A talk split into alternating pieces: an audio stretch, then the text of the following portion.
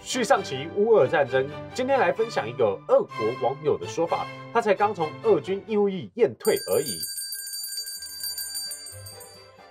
大家好，我们是说书人。在影片开始之前，记得帮我订阅频道，并且开启小铃铛。这是我们从外国网友匿名整理出来的俄军小道消息，而这里是第二期了，所以没看过上一期的话，可以去先补完上一期，然后再来看这一期。 OK，首先呢，就有人提问说，就是说会不会有过期口粮的问题？嗯因嗯，为毕竟就是缺口那么大，那对有的对没的啊。他说是肯定的，口粮它过期一两年倒还是可以吃，但是过期七年那种真的是根本不能吃的。他在服役的单位当时是会把一些新的口粮卖给平民的，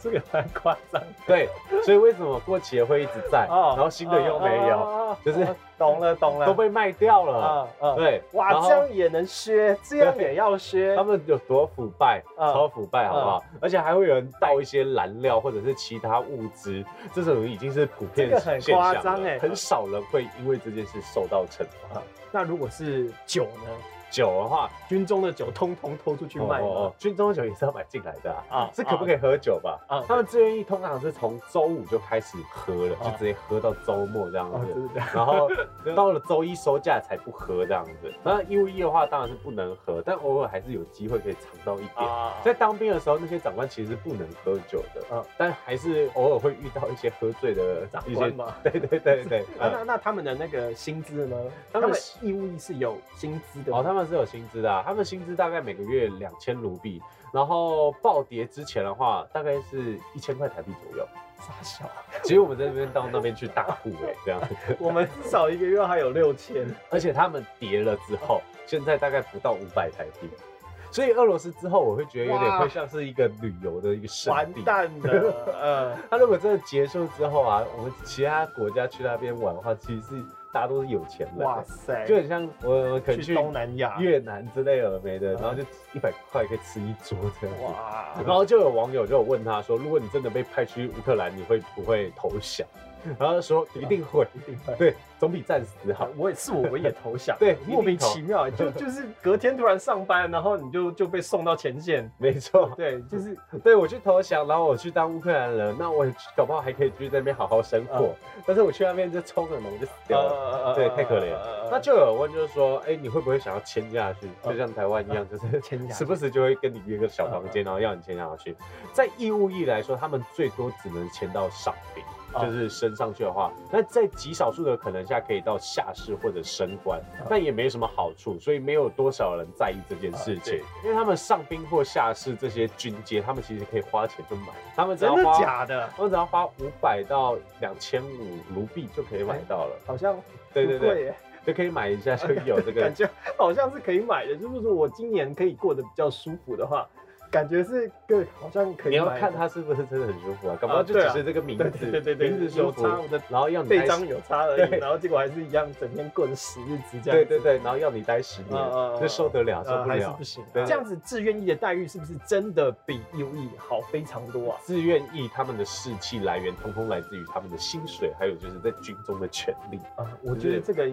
这个已经是全世界共同哎、好对啊像这都个一就是样啊都一样人性。自愿意的话，你一定会有很多好处在你身上嗯嘛，所以才会有人想当嘛，呃对，然后就会去欺负那人些都，会有这种对对对。权利的渴望哎、没很错可怕哎、嗯、真的好可怕！就刚刚讲到说，就是他们也会想要洗脑这些义务役签下去，呃对，啊然后他们就会被带到一个小房间去洗脑，说，哎、你签下去有多棒啊，会有多少薪水啊，嗯可能嗯十万卢币之类的一些福利。然后对于那些穷苦人家或者是一些小孩子，他们就会觉得说好像很美好，对，因为他在外面可能最多薪水就是三万卢币，那如果他们签下去的话，搞不好生活就会过得好一点，就像嗯有点像台湾的这种状况。呃那你不知道是哎伙食好，住得好，各个学习情绪高，对对对对对，就像台湾这样子，就是嗯哎、你出社会不知道干嘛，你为什么不在军中还可以学一些技呃就能，是考一些证照， 出对去的话还对对对可以衔接你的工作这样子。但他这样子在论坛上直接发文，这是可以的吗？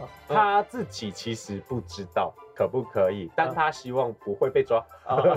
那就是那就是不行嘛，对对 那对就是不行嘛。毕竟他都匿名了。嗯嗯那如果这个网站真的是没屁用的话，那他也就只能认命了。嗯嗯我相信他应该还是知道说，就匿名有一点安全，所以他才做这件事情的啦。那就有网友问他说，在俄军的军中，像性暴力这种会不会存在？毕竟他们全部都是那种战斗民族了，可能就肥皂的情节随便就开干这样子，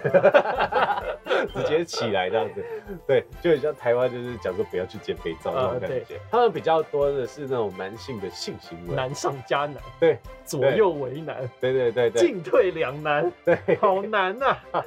他们如果被抓到的话，右翼会被强制除役的，哎呦，嗯，所以他们是禁止这件事情的。不过也有一些军官他是全身而退的，哦呦，就是被发现，啊但是还是退得了的。嗯嗯，哎、我很想知道他们日常的操课。他们日常的课表其实就是早上六点起来，然后就有点打扫啊，然后六点半吃早餐，七点集合，做一些公差之后继续打扫、洗衣服，到下午两点吃午餐，再做一些公 差，然后到晚上九点吃晚餐集合睡觉、洗澡睡觉这样子。跟我们好像差不多，对，就可能我们要拔一些杂草，对，他们都是学啊霸。啊啊啊！他们都没有体能训练 嘛，那个网友是说，他们每个月会跑操场一次，然后此外就是体罚、伏地挺身、交互蹲跳，剩下就没了。比我不相信， 我不相信，嗯不是战斗民族 吗？作者本人自己原本也不相信嗯，他是到进去之后才知道是真的。哇，哇靠！对，对对，通通都是吹牛皮吹出来的。但他们我相信他们本身的身体能力可能还是很好的，嗯血统的问题啊。好，毕竟好。他们每个都那么大只，那么壮。可是这样义务役跟老百姓这么惨，他们都没有人想过说要什么政变吗？他们自己的二军军官，他们就是腐败的体系的受益者。啊所以他们不会想要做这件事